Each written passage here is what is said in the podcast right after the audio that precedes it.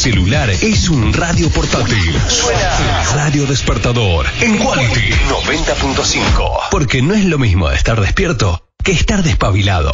En vivo y en directo, como lo habíamos eh, anunciado con mi queridísimo amigo Hans Hook. ¿Cómo va Hans? Hola negro, buenos días. ¿Cómo andás? Buen día, licenciado. Bueno, veníamos anunciando la conversación. Nosotros nos conocemos, pero hay un montón de gente que dice, ¿y quién sería el caballero? Licenciado en psicología, practicante de psicoanálisis y queridísimo amigo. Qué lindo tenerte en la radio. Eso, ante todo un amigo. Gracias a vos por invitarme a, tu casa. Claro que sí. Esa, esa es la casa donde uno se siente más cómodo. Bueno, espero que sea una linda aventura. Recién me escribía Hans y me dice un poco nervioso. Pero viste, la radio siempre nos pone un poco así hasta que salimos al aire. Es como el teatro. Ya estamos en el baile. Ya está. Bueno, intentemos bailar. Intentemos bailar. Niño, la verdad es que teníamos muchas ganas de, habilitar esta, esta sección que se llama Cada Loco con su tema, cuando todos los psicólogos de repente eh, por ahí, no sé, se los llama únicamente para, para la urgencia, cuando pasa algo en los medios de comunicación. Acá es al revés, es decirle a cada quien, cuando tengan ganas, ustedes nos dicen y salen al aire y conversamos. ¿Qué nos traes hoy? Negro, eh, bueno, habíamos conversado un poco, no fue sin eh, una charla que tuvimos antes, traer este, algunos recortes de un libro de Gustavo de Sal. Gustavo de Sal, este, bueno, para el que no sabe, es, psicoanalista y es escritor, es argentino, pero desde los años 80, este, bueno, vive en, en Madrid y ha producido una serie de trabajos realmente muy, muy bonitos, este, que sería muy egoísta de mi parte no, no, no compartirlo, porque creo que vale la pena que, que el lector y que el oyente esté al tanto de, de lo que él hace.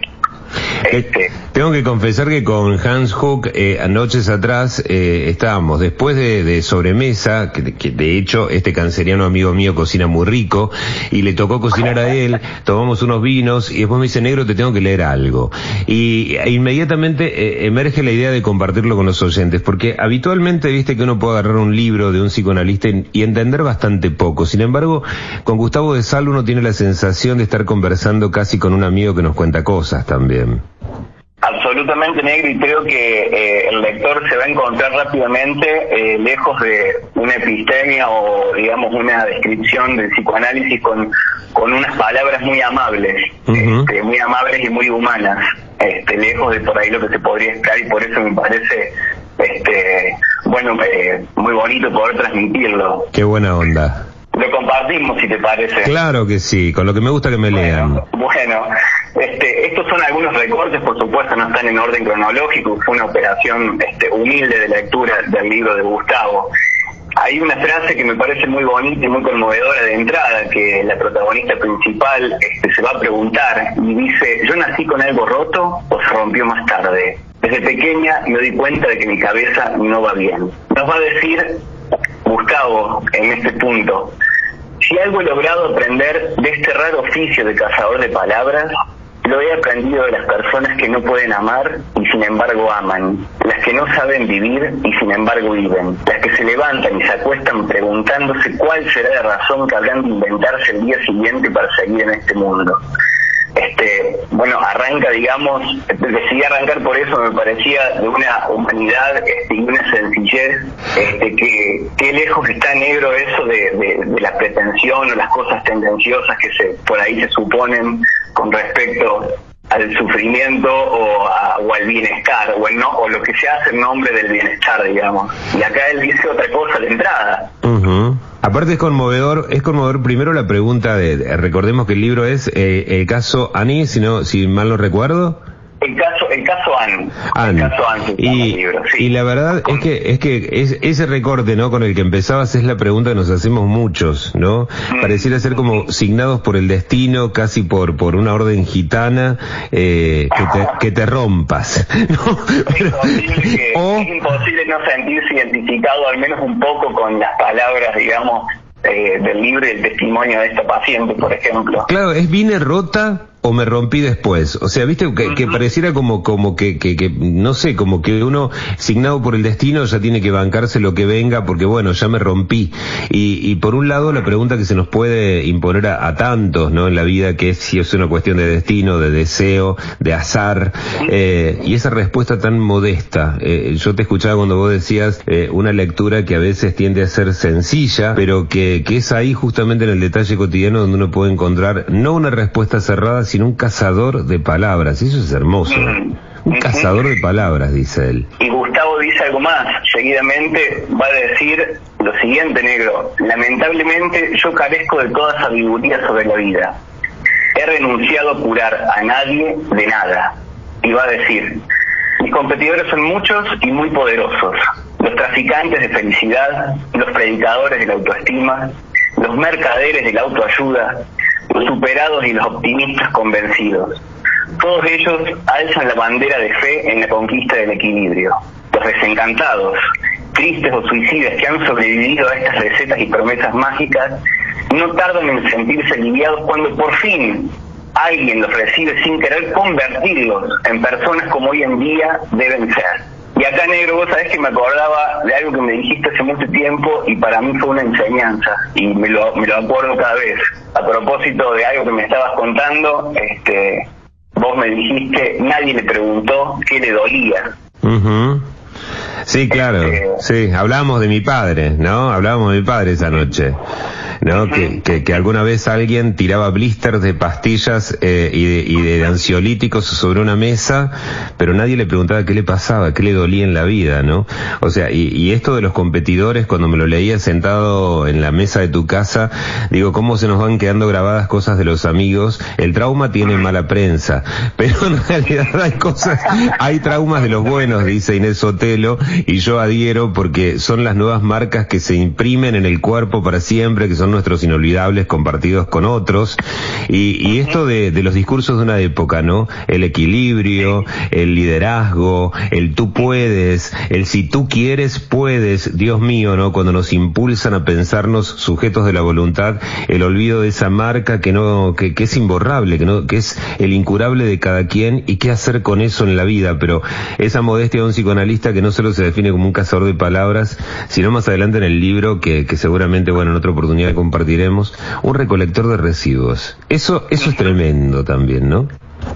él, dice, él dice, lo puede definir, lo define con una sencillez este, muy, muy elocuente. Él dice, soy un cazador de palabras. Y va a decir él, es un trabajo como cualquier otro, pero requiere cierta atención. Nos dice Gustavo, la gente me abre su alma, deja escapar centenares, miles de palabras que están cautivas yo debo observar su vuelo. Entonces atrapo en el aire y se las devuelvo a su dueño y los convenzo de que harían bien en revisar esa palabra que ni siquiera sabían que llevaban dentro. Porque es una de esas palabras que se alimentan de su sangre desde hace mucho tiempo como un pequeño vampiro. El resultado suele ser sorprendente. Por supuesto, jamás logro cazarlas a todas, pero les enseño el truco a la gente y después de cierto tiempo consigo que ellos mismos puedan arrancarse esas palabras que los devoran. Este, y dice él, no tengo ninguna solución para nadie. Mira, mira cómo parte él, digamos, lejos de cualquier eh, pretensión de curar o de una solución universal. Él dice, no tengo ninguna solución para nadie. Solo puedo ofrecerles mis servicios de recolector de residuos. O sea, la modestia de la posición de un compañero presto a estar ahí a escuchar esa palabra eh, única, inigualable, este, inconfundible para cada quien. Él dice, la basura está llena de tesoros, claro que huelen mal, y hay que sudar la gota gorda para pescarlos, pero pienso que vale la pena, porque siempre he creído que el hombre tiene que aprender a vivir mejor con su propia basura. Este, que, no sé, es, paradigmática y realmente muy alentadora. Y da mucho alivio escuchar esto a, diferencia este, de, las propuestas de los mercaderes de, la autoayuda negro. Y además de quienes en una época como esta de a veces de tanta angustia de tanto dolor de tanto desencuentro de tantas soledades al, al, a las que el discurso no del capital eh, empuja porque si hay algo que ha invitado y ha sabido colocarse el discurso capitalista más perverso es en eso que nos falta siempre en la vida y querer rellenar con objetos que al último terminan siendo, bueno, casi como espejitos de colores. Pero digo, ¿cómo, cómo ubicarse también en ese lugar de poder no desterrarlos, no negarlos, sino también tomarlos, pero empezar a despejar el lugar del vacío de la vida que es ni más ni menos donde se acuna un poco el deseo, porque si tuviéramos todo, ¿qué sería de nosotros? ¿No? Siempre algo falta y por ahí estos que vienen a, llenar todo el tiempo, todo el tiempo con discursos, con propuestas, los altos ideales de ser casi perfectos en la vida, ¿cuánto nos puede durar siendo humanos? Y esto es lo que humaniza, ¿no? Yo te escuchaba al principio diciendo tan humanizante lo que nos dice Gustavo de Sal en estas pocas páginas compartidas y, y la verdad que cuando la radio trae esto, que es leer un rato, parar los diarios, parar las rotativas, y leernos un poco otras cosas se transforma en lo que nos gusta hacer. Así que agradecidos, Hans Hook, un placer. Un placer, el placer fue mío, negro, y yo estoy muy agradecido. Muchas gracias por, por haberme invitado a tu casa y poder conversar un rato. La radio, que ahora es tu casa también, porque esto es un viaje de ida, te aviso. Eh, un querido amigo, compañero, colega, licenciado Hans Hook, practicante de psicoanálisis, pero hermoso amigo y gran lector. Quiero decirles que nunca me voy de la casa de Hans sin que me lea algo y ojalá eso sea hasta que seamos así de viejitos. Así que un abrazo grande, brindo por eso, porque siempre es tan lindo Hans que alguien se acuerde que la niñez es una cosa, pero la infancia es algo que si el otro nos sigue contando un cuento nunca se pierde del todo. Así que gracias por, por mantenerla más viva que nunca. Gracias a vos y déjame decirte que no hay lector sin un amigo a quien poder leerle. es verdad. Gracias a vos, negro. Es verdad. Un abrazo grande, que tengas un lindo comienzo de semana y gracias por traernos algo tan maravilloso en cada loco con su tema. Y mira, hablando de temas, te elegimos uno que a nosotros nos gusta, así que subí el volumen y si querías bailar, lo vas a hacer ahora. Lo bailamos, adelante. un abrazo grande, nos vemos. Chao. Chao, negro.